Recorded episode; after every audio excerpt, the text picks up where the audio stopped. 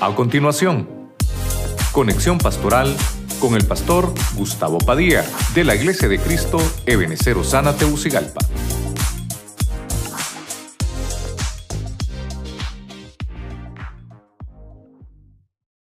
Dios me ha puesto esto en el corazón.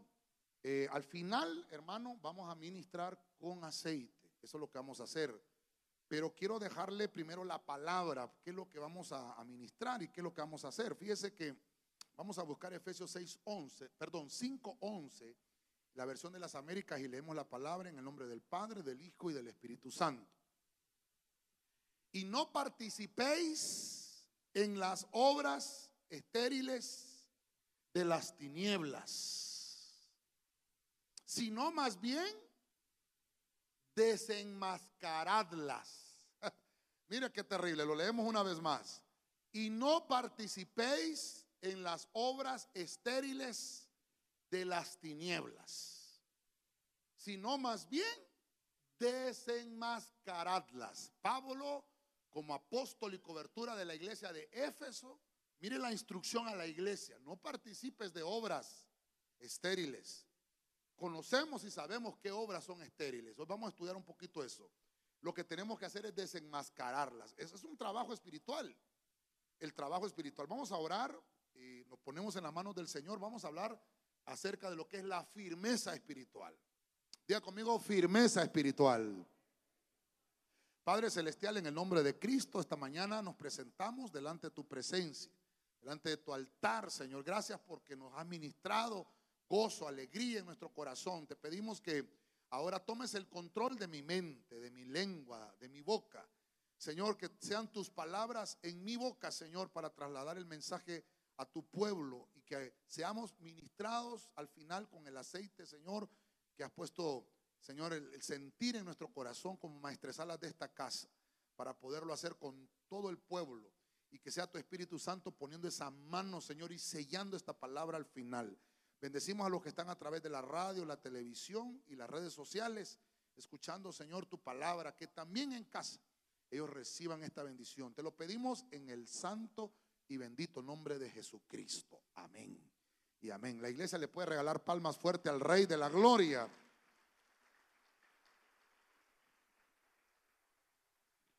Amén. Es importante, hermano, entender ese pasaje, porque se nos llama como iglesia a evitar las obras infructuosas de tinieblas. Las tinieblas, hermano, están enfocadas para que nosotros fracasemos. Todo, todo intento del enemigo, hermano, es para que nosotros fracasemos. Pero nosotros pertenecemos a Cristo. Amén. Así que la Biblia nos enseña que debemos de evitar todo aquello, hermano, que se derive del pecado. Todo aquello, hermano, que, que quiera eh, hacernos caer, que nos quiera apartar del amor de Dios, de la unidad del Espíritu. Todo eso tenemos que rechazarlo evitar eh, tipos de, trabajos que se manifiestan en nosotros. Hemos estado hablando de esto eh, tal vez desde un domingo antepasado, creo que lo hablamos.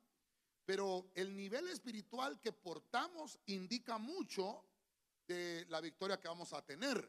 Si nuestro nivel espiritual es pobre, hermano, muy probablemente esas artimañas del enemigo van a tener efecto en el pueblo. Por eso es que Vamos a sellar esto, al final con aceite. Porque el aceite, hermano, nos hace que se resbalen los ataques de las tinieblas. Los escudos de los valientes, los escudos de los guerreros, nos enseña la Biblia que como le digo, vamos a ir desarrollando esto poco a poco. Dice que eran ungidos con aceite. Eran ungidos para que todo dardo que fuera lanzado se, hermano, resbalara y no hiciera el trabajo que tiene que hacer. Dicho esto, Voy a tratar de poner algunos versículos, porque hay estrategias sutiles de las tinieblas que quieren derribar al pueblo de Dios, máxime cuando ven el desarrollo y el crecimiento del cuerpo de Cristo. Entonces le voy a enumerar algunas cosas que debemos de portar, que debemos de tener como una firmeza espiritual, porque debemos de, de ponernos primeramente en las manos del Señor. Hay gente que se acostumbra a que estén orando siempre por ella y no está malo, hay que estar orando. Mira, ahorita acabamos de orar por los hermanos, pero nosotros, cada uno individualmente, personalmente, debe de tener su propio altar espiritual. Estoy hablando de tener un tiempo con Dios, un devocional con Dios en casa. Eso te va a ayudar a tener una firmeza personal. Y por eso le puse el tema firmeza espiritual. ¿Qué cosas debemos de tener? Entonces quiero que me acompañe siempre ahí a Gálatas en el Nuevo Testamento, Gálatas 1.6. Dice la Biblia de las Américas. Mire cómo Pablo dice. Me maravillo de que tan pronto hayáis abandonado al que os llamó por la gracia de Cristo para seguir un evangelio diferente. Verso 7. Que en realidad no es otro evangelio, solo que hay algunos que os perturban y quieren pervertir el Evangelio de Cristo. Verso 8. Pero si aún nosotros o un ángel del cielo os anunciara otro Evangelio contrario al que hemos anunciado, sea anatema. Un versículo bien complicado, difícil de enseñar. Pero Pablo como una atalaya del ministerio, una atalaya, una atalaya de la iglesia. Extiende esta carta, a, mire usted, a, los Gálatas. Y entonces Galacia, hermano, estaba pasando por una situación bien terrible. Recuerde que todas estas eh, iglesias que Pablo cubría no eran israelitas, eran, eran eh, paganas, pues obviamente, las ciudades eran paganas. Pero las iglesias, hermanos, estaban convirtiéndose al evangelio. Obviamente los hermanos, ¿verdad? Se estaban convirtiendo al evangelio. Pero venían con esos problemas de idolatría, con esos problemas eh, paganos, ¿verdad? De sus ciudades. Entonces, eh, Pablo les escribe y les dice, me maravillo, ¿cómo se, qué rápido se apartaron de lo que les hemos enseñado, qué rápido se están apartando de la doctrina. Entonces, mire, hay, llamados de atención ministeriales le, dice, ¿qué les ha pasado? Porque están, están siguiendo un evangelio diferente. Diga conmigo, evangelio diferente. Y dice ahí, no es que haya otro, solo hay uno. Pero el evangelio que les predican los hombres no son los que Dios ha anunciado. Creo que en uno de los temas del caballo blanco, hablando escatológicamente, le mencioné que, se había ido uno a la isla de, a, predicar, eh, eh, hermano, su evangelio. Y cuando llegó Pablo, eh, encontró de que estaban equivocados y que estaba perdido y torcido. Y tuvo Pablo, hermano, que hacer un trabajo evangelístico ministerial. Terrible lo que leímos al principio, ¿verdad? Desenmascarar las obras de las tinieblas. Entonces esto es sencillo. Si, si usted está, le están predicando un evangelio que no lo lleva la santidad, un evangelio que no, se no, le predican la verdad, no le, no le predican la Biblia, no le predican la verdadera palabra, sino que son pensamientos humanos que no tienen apoyo bíblico, es un evangelio diferente. Es otro evangelio. Y dice ahí, hay algunos que os perturban. Hay algunos que los quieren pervertir. Mire cómo dice eso. Pero aún Pablo se pone en el, en el filtro y dice, si yo mismo o alguno de nosotros, de los que estamos aquí en el ministerio, les, les predicamos otro evangelio o, un ángel que venga del cielo. Mire que ni los ángeles tienen la autorización para hacer eso, para anunciar algo contrario. Entonces, hay algo que debemos de tener como firmeza espiritual y, se llama tenacidad. Tenacidad. Un cristiano debe ser tenaz, tenaz. Esa palabra eh, es, muy importante porque es sin desistir. Estar, hermano, sumergido todos los días, estar empapado todos los días de la presencia del Señor, estar inundados con el poder del Espíritu Santo todos los días. Porque no se trata, hermano, de solamente venir los domingos, ¿verdad? Diga conmigo que no hay ninguno, pastor. De venir solo los domingos, hermano, a recibir una palabra de aliento y después me voy toda la semana y me pervierto. No, por eso es que necesitamos la tenacidad, porque la tenacidad es una fuerza que debe de estar dentro de nosotros que nos impulsa a continuar. Aquí no es, hermano, que el pastor eh, le, va a estar dando tenacidad, no es el pastor, es el Espíritu Santo. El Espíritu Santo es el poder que nos impulsa a continuar con empeño y sin desistir en la batalla espiritual. Si nosotros tenemos al Espíritu Santo dentro de nosotros, vamos a recibir el poder del Espíritu de Dios. Y recibiréis poder cuando haya venido sobre vosotros el Espíritu Santo. Y empezaremos a ser testigos de las maravillas de ese Dios que predicamos. Porque no está muerto, está vivo. Vamos a su nombre. Entonces hay fortalezas espirituales que se levantan. ¿Por qué la tenacidad tiene que estar en un cristiano todos los días que nos impulse a seguir adelante? Porque Pablo escribiéndole en otra carta a 2 de Corintios 4:4 dice, el Dios de este mundo ha cegado la mente, oiga, de estos incrédulos para que no vean la luz del glorioso evangelio de Cristo, el cual es la imagen de Dios. Quiere decir que, mire el Dios que dice ahí, con minúscula, el Dios de este mundo. ¿Quién es el Dios de este mundo? El diablo, que se lo reprenda. La gente, hermano, no sabe, por eso es que tenemos que anular las obras infructuosas de las tinieblas. El evangelio que predicamos es poder de Dios porque no me avergüenzo del Evangelio. ¿Por qué? No me avergüenzo. ¿Por qué no me avergüenzo? Porque es poder de Dios. No solo para los israelitas, sino que también para nosotros los hondureños. Y máxime los que estamos en Tegucigalpa, en la iglesia de Cristo de Benecer Sana. El Evangelio es poder. El Evangelio es poder de Dios. Entonces, el Dios de este mundo ha cegado la mente. Por eso, hermano, es que usted no vaya a pelear con alguien, a hablarle el Evangelio, usted exponga la palabra. Pero hay personas que tienen cegada la mente. Hoy vamos a ungir con aceite por eso, para que nuestra mente esté protegida. Le regalo Marcos 6.4 también. Mire lo que dice la versión Palabra de Dios para todos. Marcos 6.4. Pero él les dijo, otros creen y respetan a un profeta, pero no los de su propio pueblo y familia. Verso 5. Y Jesús no pudo hacer ningún milagro allá. Lo único que hizo fue imponer las manos a algunos enfermos y sanarlos. Mire ese pasaje. Y estoy hablando de un ejemplo máximo que es Cristo. Si aún Cristo, nuestro Señor, lo ignoraron con la prédica del Evangelio, mire qué terrible. Porque el Señor es un caballero.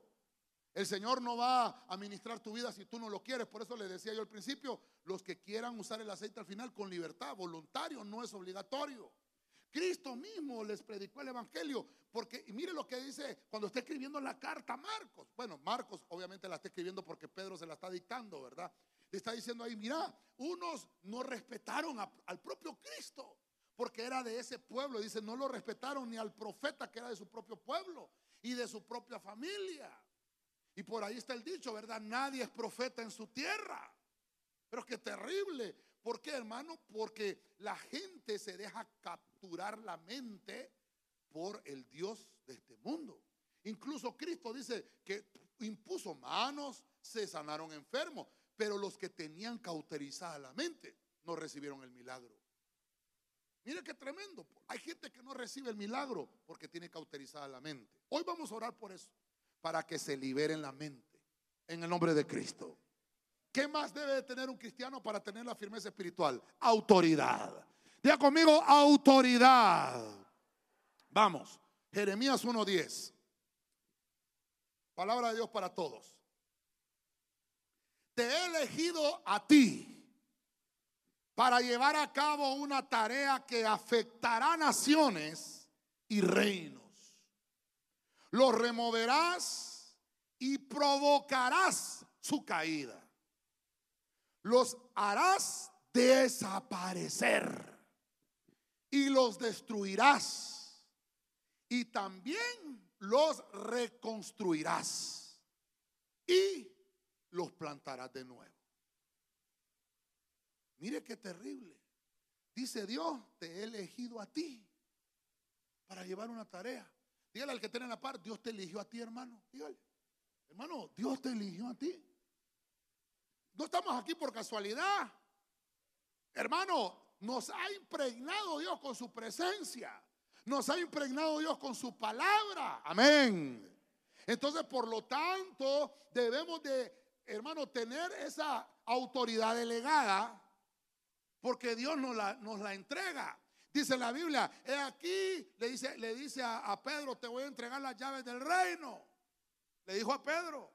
Y le dijo, y las puertas del Hades y del infierno no prevalecerán contra la iglesia de Cristo.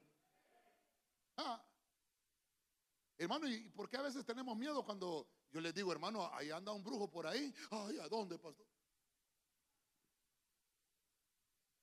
¿Por qué?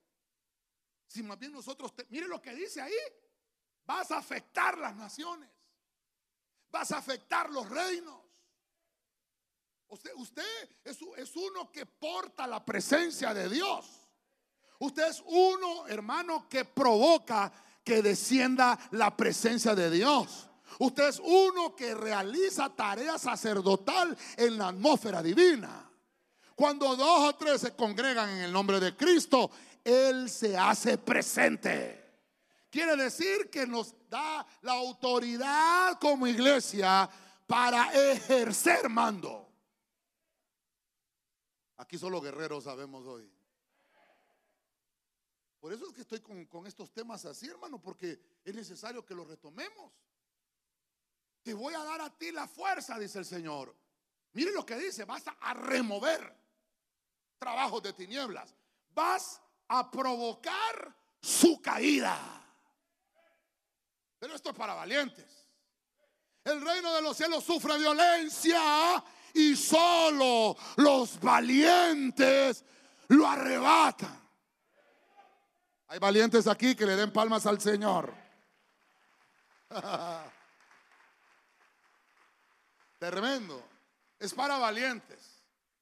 Entonces dice, vas a provocar la caída de ellos. Los vas a hacer desaparecer y los vas a destruir. Así que usted se va a ir ungido hoy para su casa. Y no sé qué trabajos han hecho en su casa. O no sé si el vecino de la par tal vez le ha hecho una brujería o una hechicería. Usted va a ir con la autoridad para que ejerza mando en su casa y ninguna obra infructuosa de las tinieblas va a prevalecer en la casa de los hijos de Dios. Lo vas a destruir. Lo vas a hacer desaparecer. ¿Cuántos dicen amén? Pero entonces, una vez que se desaparezcan y se destruyan esos trabajos, vas a reconstruir y los vas a plantar de nuevo. ¿Qué vas a plantar de nuevo? el verdadero evangelio, la verdadera palabra. Yo, perdóneme, lo vuelvo a repetir, día conmigo, no me molesto, pastor. Nos han predicado un evangelio light en Tegucigalpa. Para los que no entienden light, suave. Y por eso es que Tegucigalpa está como está. Necesitamos realizar este trabajo. Desenmascarar las obras de las tinieblas. No podemos estar participando, hermano, de lo. perdóneme, no podemos estar participando de los mismos pecados que, que se hacen con otras personas que se dicen llamar cristianos. Pastores que se dicen llamar pastores. Realizando trabajos incorrectos en el mundo espiritual. Dice la Biblia, y por eso le puse el primer versículo, desenmascarar las obras de las tinieblas.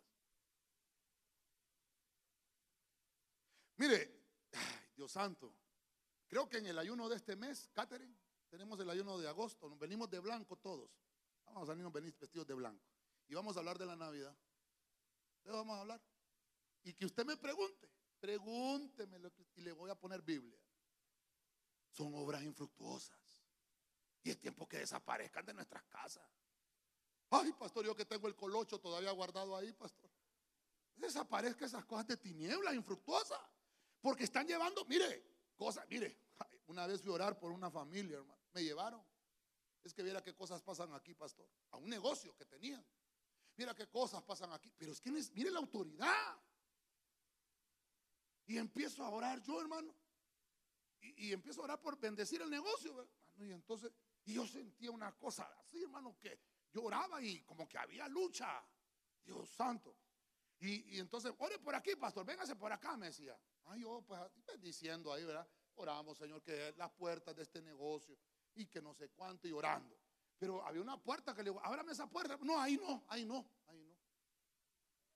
No, pero si queremos bendecir todo el lugar, pues. No, ahí no, pastor. Y yo de metido, ¿no? Le hago a la puerta así, va, Merry Christmas, decía una. perdón, estoy en un lugar santo, hermano. Yo sé por qué le predico esto. Y eso era, hermano. Y le digo yo a, la, familia, si no se deshacen de esas cosas, nunca van a avanzar. Porque maquillamos el Evangelio. Perdóneme, hermano. Día conmigo no me molesto, pastor. ¿Quiere crecer? ¿Quiere vencer? ¿Quiere reconstruir y plantar de nuevo? Destruya las obras infructuosas de las tinieblas. Mire, Déselo fuerte al Señor. Mire, ya no me voy a meter con su arbolito, lo vamos a hacer en el ayuno. Pero no solo esa fiesta, hay siete fiestas que hacemos en el año. Y digo hacemos para no no se sienta tan feo, ¿ah? Siete fiestas en el año y las celebran los cristianos. Por eso caigo mal. Pero como yo no le predico para caerle bien, yo le predico porque Dios me dijo que le predicara, ¿verdad? Usted debe de ejercer mando. Por eso es, hermano, que a veces hay conflictos familiares que no se solucionan nunca. Porque el diablo se ha metido disfrazado.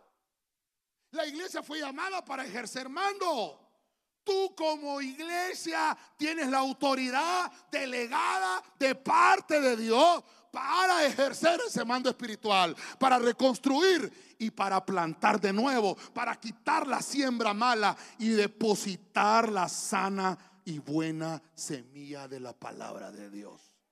Y vas a ver cómo vas a empezar a prosperar y vas a ver cómo va a cambiar tu casa, tu matrimonio, cómo van a cambiar tus hijos, cómo va a cambiar tu vida, tu negocio, tu empleo, tu fuente de riqueza, tus manos, porque todo lo que van a tocar va a prosperar en el nombre poderoso de Cristo. A su nombre. Tal vez lo voy a ir preparando para el ayuno, para que se traiga todas las preguntas que quiera. Y ese día sí, desde ahorita se lo digo, véngase bien ayunado, no desayunado. Porque vamos a predicar y vamos a dar tiempo a preguntas, pero se aguanta. Le voy a mencionar cuatro fortalezas. Tal vez vamos a ver esas fortalezas con más. ¿Qué estrategias tenemos que destrozar? Toda fortaleza que se arraigue en los corazones de las personas. Por lo menos cuatro. Le voy a mencionar porque tengo que avanzar con los otros puntos. Para tener firmeza espiritual. Por eso es que el cristiano cíclicamente es atacado y cae y se vuelve a levantar. Amén, pero vuelve a caer. Entonces hay fortaleza. Número uno, rebelión. Diga conmigo rebelión. Esa es una, es una fortaleza. La rebelión es vivir independiente y apartado de los principios del reino. Cuando nosotros no aplicamos los principios del reino, se levanta una fortaleza en, las personas o en la familia y se llama rebeldía. Eso no es de Dios. No, lo voy a, no me voy a profundizar en eso, como que yo lo vamos a tocar en otros temas. La desobediencia, mire qué fortaleza. La desobediencia es la actitud de no querer oír la voz de una autoridad. Cuando alguien no respeta a una autoridad, es un desobediente. Hasta el, hasta el ambiente se pone así como duro. ¿verdad? Hermano, la gente no le gusta que, que le den órdenes.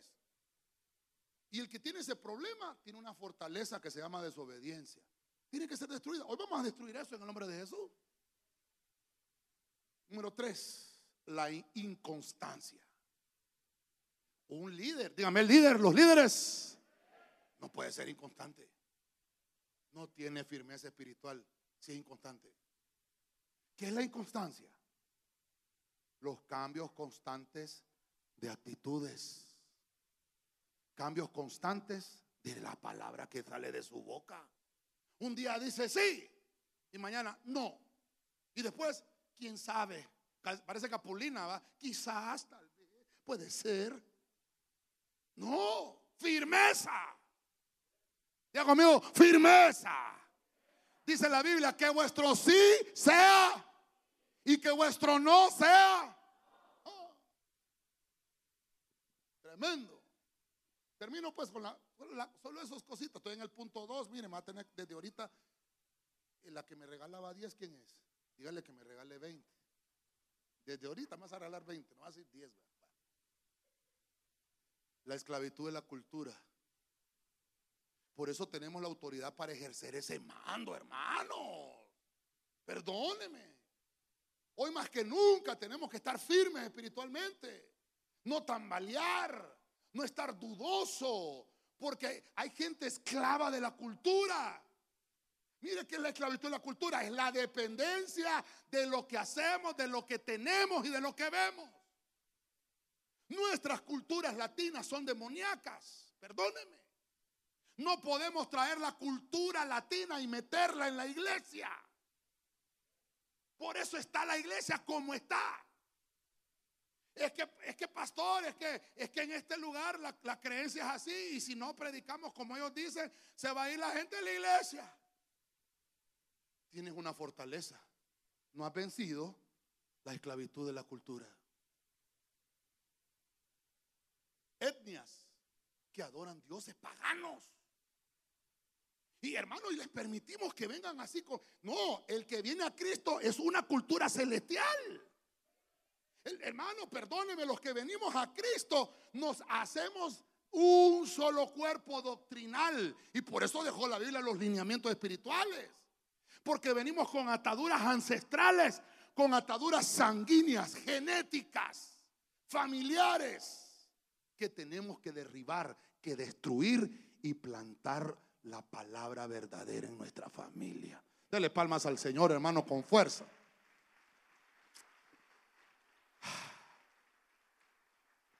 ¿Qué hacemos? ¿Qué hacemos?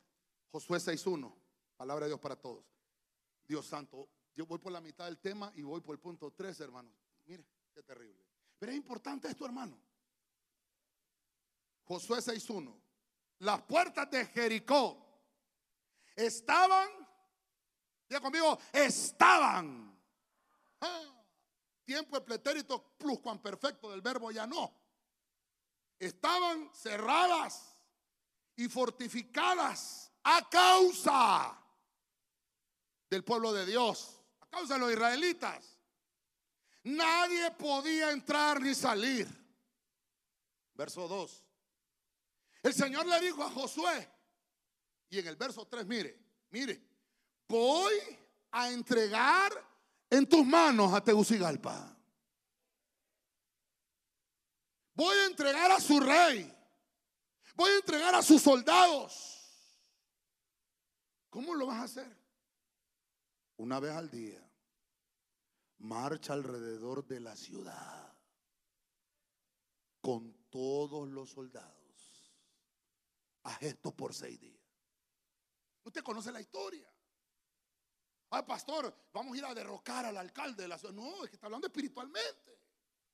Quiero que me entienda. No es físicamente. Le enseñé en el tema anterior que hablamos de guerra espiritual, del combate espiritual. Nuestra lucha no es contra carne, sino contra principados, potestades, contra huestes de maldad. Entonces nuestra lucha no es física, es espiritual te voy a entregar Tegucigalpa, pero tienes que rodearla. Tienes que tener un ejército. ¿Y qué van a hacer? mira que ahí no dice, ahí no dice, prepara, prepara escudos, prepara espadas, arcabuces, las mejores armas que tengas de fuego, flechas. No, no dices. ¿Qué vas a hacer? Da vueltas. Porque la primera fortaleza que tienen que derribar es la desobediencia. Obedece lo que te voy a decir. Vas a rodearla, vas a rodearla, todos los días. En siete días lo vas a hacer. Por seis días vas a dar una vuelta. Y más adelante dice, y el séptimo día vas a dar siete. Tremendo. Mire, yo estaba preparando otro tema para hoy. Porque ahí dice que seis días dieron una vuelta y el séptimo siete. ¿Por qué la insistencia con esto? Porque eso se llama dirección divina. No es como yo piense hacerlo, es como Dios dice que se tiene que hacer. ¿Qué cosas le estás pidiendo al Señor? Que te responda. Y Dios te envió la respuesta, pero como no tienes la dirección divina, tienes una fortaleza de desobediencia, quieres hacerlo a tu manera, nunca vas a tener la victoria así. Necesitamos aprender que el sacerdocio se manifiesta en los hijos de Dios. Tenemos que ejercerlo. El enemigo quiere opacar el sacerdocio. Por eso es que mete impureza en la juventud. Mete pecado, mete la pornografía, utiliza los celulares como portales espirituales para contaminar no solo los jóvenes, los viejos también. No solo hombres, mujeres también. Y por eso la fortaleza no se puede derribar. Porque la autoridad la perdiste. Ya conmigo aquí no hay ninguno, pastor. Le estoy hablando a los que están viendo por la cámara. Necesitamos la dirección divina. Ayúdeme a ministrar este punto, dígale al de la par. Necesitamos la dirección divina. Aquí no es lo que yo pienso. ¿Qué piensa usted, pastor? No, veamos qué dice Dios. Dice, que le dijo siete veces. Vamos a ver, ¿a quién más le dijeron? Métete al Jordán siete veces. A. No era Aquamán, era Naamán. Se metió la primera vez, no pasó nada. La segunda vez no pasó nada. Pero a la séptima vio la victoria. Su enfermedad se fue. Porque obedeció, le costó, rechinó los dientes, renegó, sí, pero lo hizo. Es que hay unos que, dicen, sí, sí, pero no lo hacen. Hay otros que reniegan, pero lo hacen. Ese es nada más, hermano. Lo hizo. Y bueno, eso lo podemos ver más adelante, pero Constantemente, hermano, debes de buscar la guianza o la dirección divina, que es lo que estamos hablando. En todo lo que usted vaya a emprender, en todo, llámese sus estudios, su trabajo, su servicio en la iglesia, no importa. Ejerce tu sacerdocio buscando a Dios primero. Los, los discipuladores le enseñaron eso, ¿verdad? Busca primero a Dios. Vamos, dígalo fuerte, busca primero a Dios. 6.4 de Josué. No, perdón, ¿qué pasó? Ay, vamos a ver, ¿quién me busca 6-4? Ay, no lo traje, hermano, es que a las 3 de la mañana tenía un ojo cerrado y el otro también. Está, pilas ese micrófono. Probarlo. Decir gloria a Dios. Gloria a Dios. Eso. Vamos a ver, ¿quién lo tiene 6-4? Pero la palabra de Dios para todos. Vamos, allá levantó la mano. Vamos a ver. Vamos a ver. Vamos a ver si truena la pistolita hoy. Amén. Siete sacerdotes marcharon delante del cofre, cada uno llevando una eh, trompeta hecha de cuernos de carnero. El séptimo día darán siete vueltas alrededor de la ciudad, mientras los sacerdotes tocan las trompetas. Verso 5. Cuando se oiga en el, en el cuerno de carnero, da un toque prolongado, todo el pueblo gritará muy fuerte y la muralla de la ciudad se derrumbará entonces, desde la posición donde esté, cada soldado podrá subir directamente contra la ciudad. Al, día al día. En siete días tomaron la ciudad. ¿Cuántas vueltas dieron? No. El sábado dieron cuántas. El último día dieron siete. ¿Y, los seis días anteriores? Una. ¿Cuántas dieron en total? Trece. 13 es número de. Para, para nosotros, ¿qué es el 13? ¿Ah? Prosperidad. Para nosotros. ¿Y para el mundo de las tinieblas? Rebeldía. ¿Qué nos enseña entonces ahí? para derribar la fortaleza de Jericó? Primero, la desobediencia. Después, la rebeldía, pero es poco a poco, con dirección divina, con sacerdocio pleno. Por eso es que no podemos mandar a la guerra a un neófito, un invaduro, un niño que apenas se sabe Juan 3:16. Es que hermano, aquí han venido, dígame, no me molesto, pastor. Aquí han venido montones de hermanos. ahorita tenemos la promoción 18 de Corderito. Y desde que, vienen en Corderito, no, que yo soy pastor, que yo soy evangelista, que yo soy profeta, que yo soy hasta apóstoles han dicho que son, fíjense. Y yo, pues sí, está bien, va gloria a Dios, pero corderitos, hermano. Amén. Yo no le digo, bueno, que Dios lo bendiga y que Dios, y, a la hora de los tunazos, hermano, solo porque ya se sabe Juan 3.16, ya cree que se sabe la Biblia. Una vez, alguien me, hizo así como un reto, ¿cuántas veces ha leído usted la Biblia? Me dijo así, a saber, Leo, si le he leído, yo creo que ni le he leído toda, Cada vez que leo una versión, digo, esto no lo había visto aquí, va. ¿Cuántas versiones hay? Más de 100, hermano para poder entender la Biblia. No, yo creo que no, no, yo sí le he leído siete veces. Así me dijo, ¿ves, hermano? No le creo, le digo yo, que, no tengo esa capacidad. Y le, comenté de un versículo, no le voy a decir cuál, ¿verdad? Ya leyó usted en la Biblia que dice tal cosa. ¿A dónde dice eso en la Biblia, mentiroso? Usted es la que ha leído la Biblia siete veces, le usted es la que sabe. Ya le dije que era una mujer, ¿va? Usted es la que debe de saber. Y cuando le mostré el versículo, y era la reina Valera. Entonces a veces, hermano, presumimos eh, lo que no tenemos. Dime de qué presumes y te diré que tienes falta. Necesitamos venir, hermano, y decirle, no, Señor, dirígeme, dirígeme. Entonces, ay hombre, el tiempo se me acabó.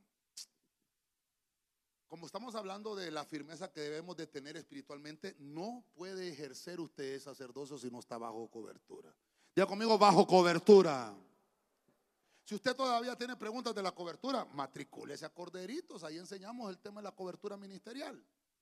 Mire qué dice Josué 6:15. Al séptimo día se levantaron temprano al despuntar el día y marcharon alrededor de la ciudad de la misma manera siete veces. Solo aquel día marcharon siete veces alrededor de la ciudad. Verso 6, perdón, verso 16. Y sucedió que a la séptima vez, diga conmigo, séptima vez, cuando los sacerdotes tocaron las trompetas, Josué dijo al pueblo, grita, pues el Señor os ha dado la ciudad. Mire usted, bajo cobertura. Y cuando hacemos lo que dice la cobertura, hay respaldo celestial. La hermana leyó el versículo anterior, ¿verdad? Cuando se recibió la instrucción, cuando Josué recibió la instrucción. Mire, ahorita yo lo recibí del Señor y ahorita le estoy dando las instrucciones. Al final nos vamos a ministrar con aceite. Porque Dios nos va a entregar primero mi ciudad. Mi ciudad soy yo. Mi vida.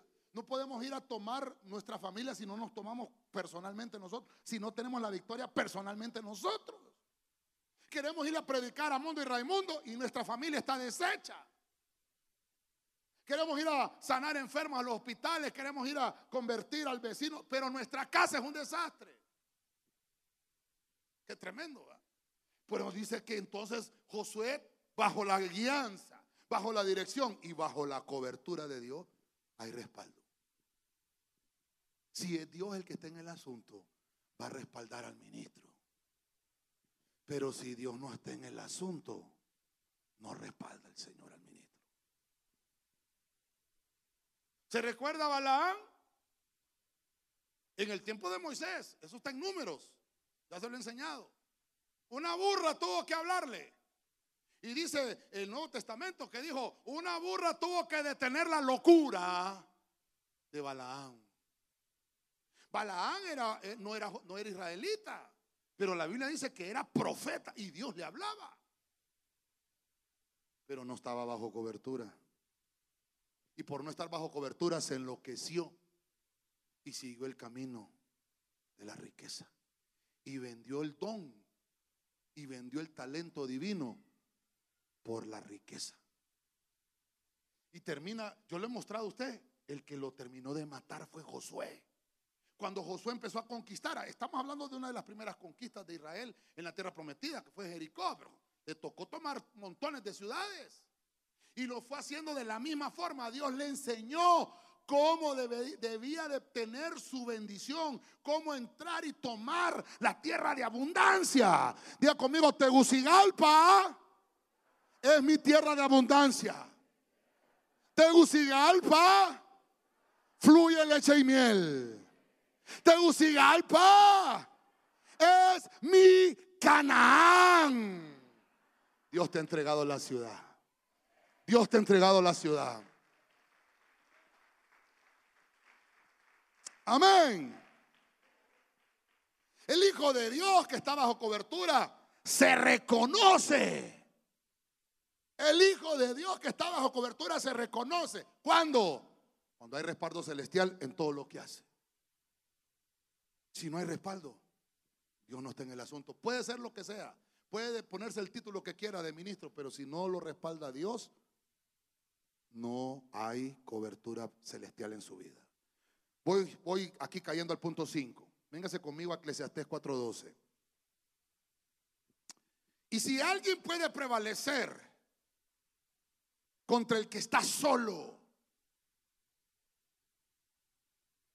dos lo resistirán. Un cordel de tres hilos no se rompe fácilmente. Diga conmigo congregado. Vamos, congregado. Vaya buscando ese Hebreos 10, cuando dice, donde dice, no dejando de congregarnos, pero búsqueme en la lenguaje sencillo, por favor. ¿Tienes listo el micrófono? Está pila, Hoy sí, felicidades. Cafecito al final. Una persona que quiere tener firmeza espiritual debe de congregarse. Dígale al de la parte, felicito que estás congregado, hermano. Ah, mire, uno que está congregado aprende muchas cosas. Aprende a rendir el alma. Aprende a amar a la gente. Aprende a ser humano. Aprende a entender que no se puede solo. Uno que se congrega entiende eso. Fíjese que yo le puse aquí congregado, integrado a servir. Díganme los servidores. Vamos a ver, levante la mano los que estamos sirviendo en cualquier equipo, en cualquier equipo. Levante la mano, levante la mano. Vamos, arriba, arriba, arriba, arriba. Ajá, bueno, el que no la levantó, intégrese.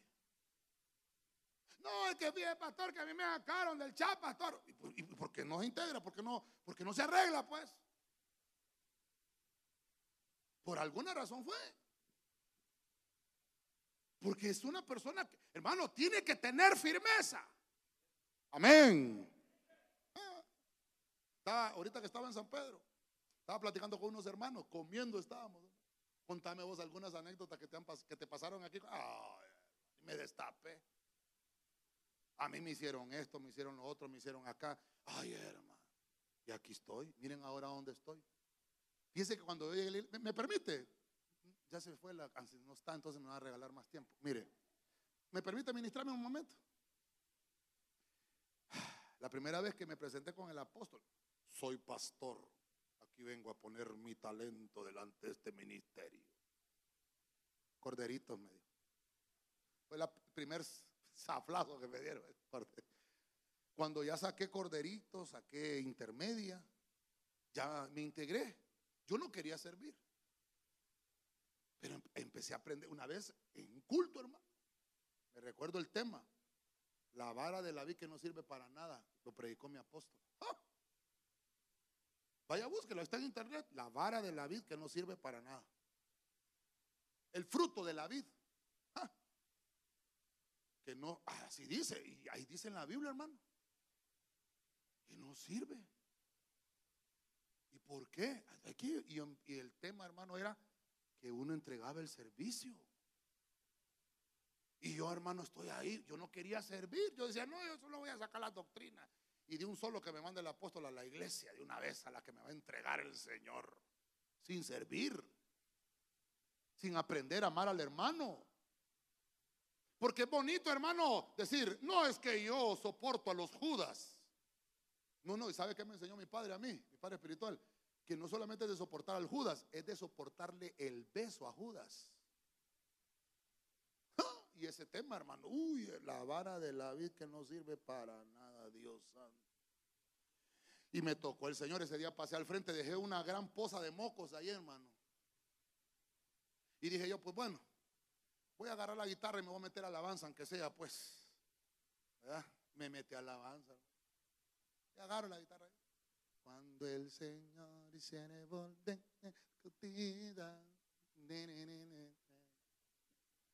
Y estoy ensayando un día, hermano. Ahí en el camerino ya. Y llega un hermano. Vos, dame esa guitarra. Ah, no me estoy terminando de ensayar. No, dame la guitarra, vos no estás habilitado todavía para tocar. No, me está bromeando. Y me arranco la guitarra. ¿Qué hubiera hecho usted? Yo la reviento, pastor. Ay, hermano, y yo, así es la cosa. Después me sacaron de un ensayo. Cerraron la puerta. Estoy hablando del congregado. Ah, es que le moldean a uno. Es que el que. Ya conmigo no me molesto, pastor. El que no se congrega no quiere el trato de Dios. Sencillo. Me encontraron allá. La lengua es sencillo. ¿O cuál tiene usted? Es que hay otras versiones bien cardíacas. ¿va? Vamos a ver, ¿cómo dice esa? No dejemos de reunirnos como hacen algunos. Al contrario, animémonos cada vez más a seguir confiando en Dios y más aún cuando ya vemos que se acerca el día en que el Señor juzgará a todo el mundo. Máxime cuando ven. Dice ahí, no dejemos de reunirnos. Es que la gente dice congregado, es que el congregado es la congregación. Y reunirse cuando lo convoquen. No sé, hay una, hay una Biblia que dice, como algunos ya se acostumbraron, dice. Aquí en la tele, de esta manera el gordo lo transmite la prega. Aquí estoy. Allá, ¿qué versión tiene el hermano? Tienes patines, ¿va? ¿Patina? Vamos a poner unos patines a los servidores. ¿va? Y es que el domingo pasado me hicieron ir hasta allá atrás. No, también allá atrás, si los hermanos tienen algún versículo allá, me dicen, el hermano está dispuesto. Está. La nueva versión popular dice, Ajá. no desertando Hijo, de nuestra propia asamblea, como algunos tienen por costumbre. Por el contrario, convóquese y tanto más cuando veáis que aquel día se acerca. Convóquese. Dice que yo les he dicho a los hermanos de Bernabé, llamen a estos hermanos, llamen a estas ovejitas, hombre. Y los hermanos le salen bien bravos. Me salió uno bien bravo, pastor. Y me tiró el teléfono. Pero, bueno, la tarea ya se cumplió. Se le llamó, dice, llámenlos, dice ahí. Ahora, búsqueme aquel otro versículo. Creo que es, creo que es Santiago. Si alguno está enfermo entre ustedes, llame. ¡Ah! Un hermano me salió, ya días no lo miraba y estoy, a veces me pongo allá, cuando está hiriendo la pastora me pongo allá y venía el hermano, hermano, ya, ya no lo miraba, bendiciones. Estuve enfermo y ni, y ni me llamó. ¿Y qué pasó? ¿Y por qué no nos avisó? Es que usted tenía que estar pendiente. Ay, le dije yo, perdóneme, pues. Pero le voy a regalar un versículo. 5.14. Vamos, fuerte. Si alguno está enfermo, que llame a los ancianos. Ahí, ahí. Solo eso. Si alguno está enfermo. Biblia. Aquí somos prosperados. Y entonces el hermano cuando leyó, si alguno está enfermo, no lo había visto así, fíjese, pastor. Lo perdono, le digo, el domingo tenemos Santa Cena. le. Si está, hermano, ¿cómo nos vamos a dar cuenta? Es que usted es el pastor, usted es el siervo de Dios. Usted tiene que saber cuando alguien está enfermo. Y es que soy brujo. Soy hechicero. Soy pastor. Entonces llame al pastor. Está enfermo. Santiago, vuelva a leer. Santiago 5.14. 5.14. 5.14. Si alguno está enfermo, que llame a los ancianos. de- Que llame. Dígale, hermano, "Tss, eh, vos llamá cuando estés enfermo, hombre. Ah, pues le termino de contar. Me sacaron del ensayo, me quitaron la guitarra. Y un día, hermano, no tenía para el combustible, estaba como la cola del chancho. Pelada, enrollada. La pastora, eh, como eh, atendíamos, teníamos una mini farmacia ahí, ¿verdad? Le digo yo, no tenía ahí para el combustible, que me toca ensayo. Ya va, pome, que burro, vos ya te hicieron la pasada y seguiste. Mira, préstame 100 pesos. Ajustamos, hermano. 1, 2, 20, 30, 50. Va, y me voy a la gasolinera, hermano. Le echo 100 lempiras de... Ah, cuando eran 100 lempiras, hermano.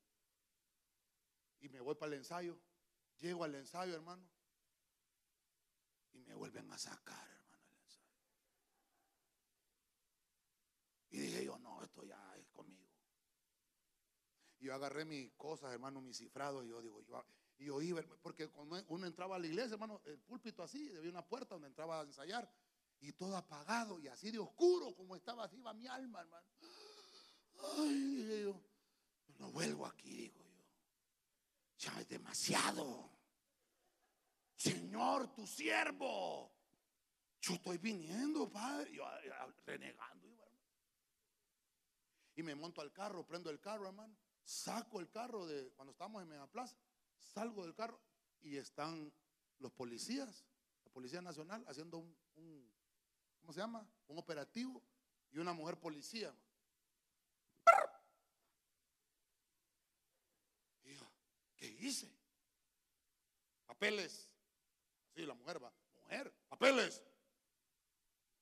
Le entrego la licencia. Le, le vamos a tener que levantar una esquela. mí, sí, anda sin cinturón. Vengo saliendo del hilo, anda sin cinturón. 700 pesos. Ahí me quebré, hermano. Hágala pues. ¿Qué hubiera hecho usted? No termina ahí. Me voy para la casa con los 100 pesos de combustible que eran 50. Y el carro llegó. Y solo me bajo yo. Y está mi mamá en el Porsche de la casa con mi esposa. Ajá. Vea que no fuiste.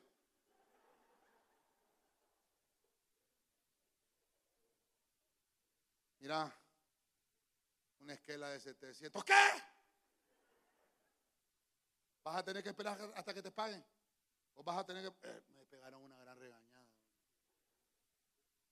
¿Qué hubiera hecho usted? Mire, hermano, me las trae todita. Ah, todita me la digo, Señor, trata mi alma. Es difícil congregarse. Y máxime cuando lo tratan así a uno. Pero estoy parado en un lugar santo. ¿No será que tú necesitas ser procesado? Eso pasó hace como unos 16 años, lo que le estoy contando. Y mire dónde estoy ahora. ¿Qué hubiera pasado si ese día yo estuviera en el mundial? Ay, apagando las penas, votando el ministerio. Y le cuento otra cosa. Todas esas personas que me hicieron todo eso son mis amigos hoy. Hoy son mis amigos. No los odio. Porque entendí que mi lucha no es contra carne ni sangre, sino contra principados, contra huestes de maldad en las regiones celestes, porque el enemigo sabe lo que tú posees por dentro. Dígale al que tiene la par, intégrate a servir, hermano. Y deja de quejarte y deja de poner la excusa que no sirve por el hermano. Tu lucha no es con el hermano, es contra principados y potestades y huestes de maldad. Un amén o cuántos aménes. Congregado. Un cordel de tres hilos. O se rompe. Cuando uno está integrado, cuando uno está amarrado, está bajo cobertura. Y para tocarte Dios tiene que pedir permiso. Si alguno lo han hecho pedazos es porque no reconoce autoridad. Mantente integrado al servicio. Recuerda que es al Señor que se lo das. Estar unidos nos ayuda a estar afirmados. Eso se llama firmeza espiritual. Que tú sabes que no lo haces por el hermano. Lo haces porque tu servicio se lo das a Dios. Segunda de Reyes 13, 18. Se me fue el tiempo, hermano. A saber a quién le está hablando el Señor, va. Segunda de Reyes 13, 18. Usted vino hoy para que Dios le hablara. Entonces Dios le está hablando. Entonces añadió, toma las flechas. Y él las tomó. Y dijo al rey de Israel, golpea la tierra. Y él la golpeó tres veces y se detuvo. Versículo 19. Y el hombre de Dios se enojó con él y dijo, deberías haber golpeado cinco o seis veces. Entonces hubieras herido a Aram hasta, hasta exterminarlo. Pero ahora herirás a Aarón solo, perdón, a Arán solo tres veces. Estamos hablando de la firmeza espiritual. Digo otra vez conmigo, firmeza espiritual. Vamos, firmeza espiritual. Aquí no es medias tintas. O estás. Búsqueme ese otro versículo, pues. Por tanto, como no eres ni frío ni caliente, sino que eres media tinta. Diga conmigo que no hay ninguno, pastor. Un día está, otro día no está. Un día está, otro día no está. Hay algo que debe estar en, un cristiano para tener firmeza, se llama insistencia. Un insistente. ¿Sí lo encontró? Te ha tocado trabajo hoy, fíjate, allá, Insistencia. La insistencia es golpear constantemente. Yo no sé cuántos, cuántos han ido al castillo de Omoa. Levante la mano los que han ido al castillo de Omoa. No sea mentiroso, levante la mano. Sí. Ajá, sí, bastante, sí. En el castillo de Omoa hay una prisión donde hay una gotera. Sí, la ha visto, ¿verdad? Ahí metían a los presos y los amarraban a medida de que les cayera esa gotera en la cabeza. Si yo le tiro una gota, no hace nada, nada, nada, nada. Pero todo el día ahí una semana ahí, un mes ahí.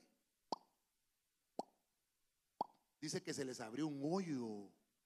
Eso dice la, leyenda, la leyenda digo yo, la historia.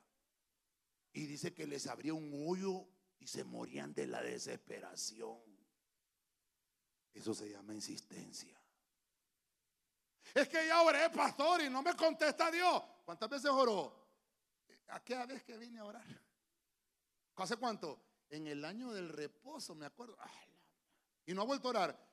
Es que como no me contesta. No, insista. Vamos a ver cómo dice. ¿Qué versión? Y, Dios habla hoy, dice. Versículo.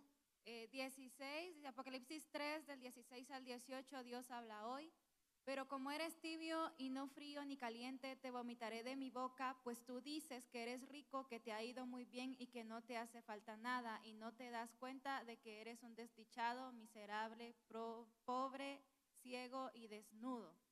Por eso te aconsejo que de mí compres oro refinado en el fuego, para que seas realmente rico, y que de mí compres ropa blanca para vestirte y cubrir tu vergonzosa desnudez y una medicina para que te la pongas en los ojos y veas. Bueno, yo solo le pido un versículo, ya leyó todo eso. Estamos leyendo la Biblia. Cúbrete, cobertura, eso está diciendo. Úngete los ojos. Deja de ponerle excusa que por el hermano no lo haces. Está tibio. Y sabe que lo terrible, ya conmigo no me molesto, pastor te vomitaré de mi, boca, dice el Señor, lo va a sacar del cuerpo. Porque hay cosas que están en el cuerpo, en vez de, en vez de ayudar al cuerpo, hermano, lo trastorna. ¿Qué pasa con una persona cuando tiene malestar estomacal? Hasta que vomita o va al baño y se le sale lo que lo está molestando. Ya se me acabó el tiempo. Está molestando esto. Hasta que ya, ya lo saca y le expulsa, se acabó el problema. Ya conmigo que no hay ninguno de esos, pastor. Hoy nos vamos a corregir con aceite. No seamos el problema. No seamos parte del problema. Seamos la solución al problema. No señalemos al hermano por el pecado, mirémonos nosotros, porque es a ti que te van a pedirle cuentas. Dios te va a llamar. Dios te va a decir, vamos a ver, dame tus cuentas. Mira, mira, Señor, yo dejé de ir a la iglesia porque es gordo una vez que. No, al gordo dejarlo que al gordo después lo juzgo. Ahorita es por vos. Así va a ser. Imagínense que, a gordo, vení para acá, eh, te voy a juzgar. Es que esa congregación, Señor, la congregación déjala allá. Vos no predicaste lo que tenía. Eh, a mí me van a jalar las orejas también. Esto es personal. Es person to person. Este punto se llama insistencia. Usted tiene que ser insistente para las cosas del Espíritu. Así como somos para las del mundo, ¿ah? Ay, para las de la iglesia. ¿Por qué no somos insistentes? Mira el pasaje, el siervo le dice, golpea, vamos a ver. Un, dos, tres. Ya tú. Hombre, ¿qué te pasa? Insiste, insiste. Está hablando del mundo espiritual. Mire, mire el, el, el, ¿cómo se llama esto? El acto profético. Vamos, golpea, quiero ver. Quiero ver cómo está tu nivel. Cómo está tu calibre espiritual. Uno, dos, tres. No. No, papá. Hay que ser insistente, fuerte. Si hubiera golpeado por lo menos cinco, ministerialmente hablando, o seis, a entregar tus áreas humanas, hubieras por lo menos, por lo menos, hubieras herido hasta exterminarlo. Pero como no hiciste eso, solo lo vas a herir. No lo vas a exterminar. Sí vas a dañar, vas a hacer algún daño, pero va a volver a regresar. Y va a ser peor porque va a venir por venganza. Ya conmigo, insistencia. Insista hasta que se derribe. Hasta que se vaya hasta que derrotemos las áreas que tenemos que derrotar en nuestra alma. Bueno, las hectáreas. Hermano, no dejemos de insistir en aquello que trae tu bienestar. Máxime cuando en lo espiritual lo que está en juego es tu alma. No dejemos. El tiempo me avanzó. Termino. Súbenos de alabanza, por favor. Estamos listos con el aceite. Cuando esté haciendo las conclusiones, Vamos a impartirle el aceite. Termino. ¿Quién nos va a ayudar para la firmeza espiritual? Avanzar. Diga conmigo, avanzar. 1 Corintios 9, 26. Por tanto, yo de esta manera corro, no como sin tener meta. De esta manera peleo, no como dando golpes al aire. Verso 27 sino que golpeo mi cuerpo y lo hago mi esclavo. No sea que habiendo predicado a otros, yo mismo sea descalificado. Ah. Ah, que el pastor ya es salvo, va, porque como está en el púlpito. No, eso no quiere decir que me voy a salvar. ¿Se da cuenta? Mire que hasta yo solito me estoy dando también acá. El hecho de que estoy predicándole, a mí me van a, a pedir mayores cuentas que a usted. Pablo dice, si yo, yo mismo, yo tengo que preocuparme por mi propio crecimiento espiritual, el mío propio. Porque puedo ser hallado falto siendo heraldo. Hermano, qué terrible que yo le esté predicando y yo mismo no cumpla, me convierto en un fariseo, en un legalista. Y Pablo, de esta manera corro.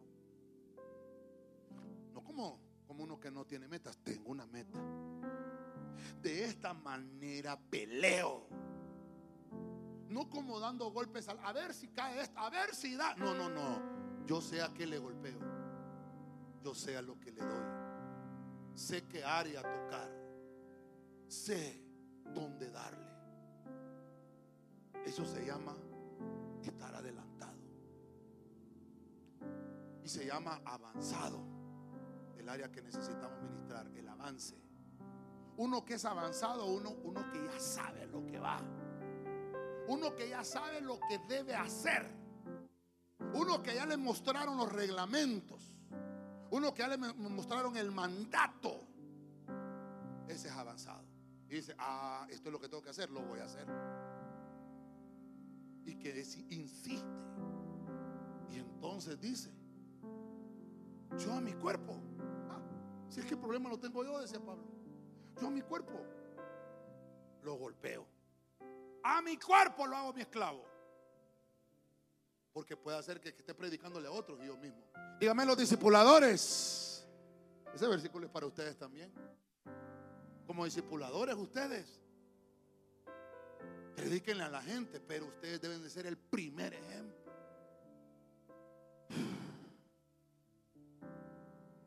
La firmeza espiritual es complicada y difícil. Por eso hay cristianos mediocres, hermano, que todo lo hacen a medias. Medio sirven, medio hacen esto, medio lo, eh, mediocres. Ya conmigo que no hay ninguno, pastor. Perdón, aquí no hay ninguno, pastor. Así debemos de hacerlo o, no o lo hacemos o mejor no hagamos nada. Pero los medios vasos, ya vimos en Apocalipsis, no le gustan al Señor. Eres tibio, dice.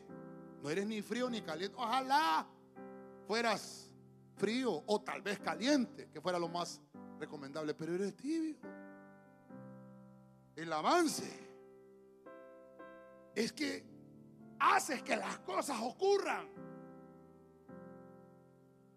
Cuando tú haces que ocurra algo antes de lo previsto, en el mundo espiritual estamos hablando, significa en el buen sentido, que estás avanzando. Tú haces que las cosas sucedan. Ese es un avanzado. Haces que las cosas ocurran. No tenían que haber pasado en ese momento, pero tú hiciste que sucediera. Tienes firmeza espiritual. Amén. Termino. Un versículo más y finalizo. Primero Timoteo 6:12. Biblia en lenguaje sencillo. Imita al deportista que se esfuerza por ganar la competencia. Haz todo lo posible por ser un buen discípulo de Jesucristo y recibirás el premio de la vida eterna. Dios te llamó y te prometió esa vida cuando delante de mucha gente anunciaste que habías confiado en Dios. ¿Usted hizo eso? ¿Usted ya hizo eso? ¿Usted ya anunció que confía en Dios? Entonces, imita al deportista. Insiste, avanza, ten firmeza. Dele palmas fuerte al Rey de la Gloria. Amén. Pasemos ahí. En lo que estoy haciendo mis conclusiones, ahí los hermanos nos van a ayudar. Yo no creo en lo que veo. Mire, hablamos un poquito de la firmeza espiritual. Tal vez me extendí con el tiempo, pero voy a resumirlo en unos minutitos. Siete tal vez cosas que son muy importantes. Hay más. Una de las primeras cosas que ocupamos en nuestra vida espiritual es la tenacidad. La tenacidad es hacer las cosas sin desistir. Cuando usted tome algo, dice la Biblia, el que pone la mano en el arado, que no voltee a ver para atrás, porque si no los surcos van a ser zigzagueados. De ahí para adelante, sin desistir, necesitamos tenacidad.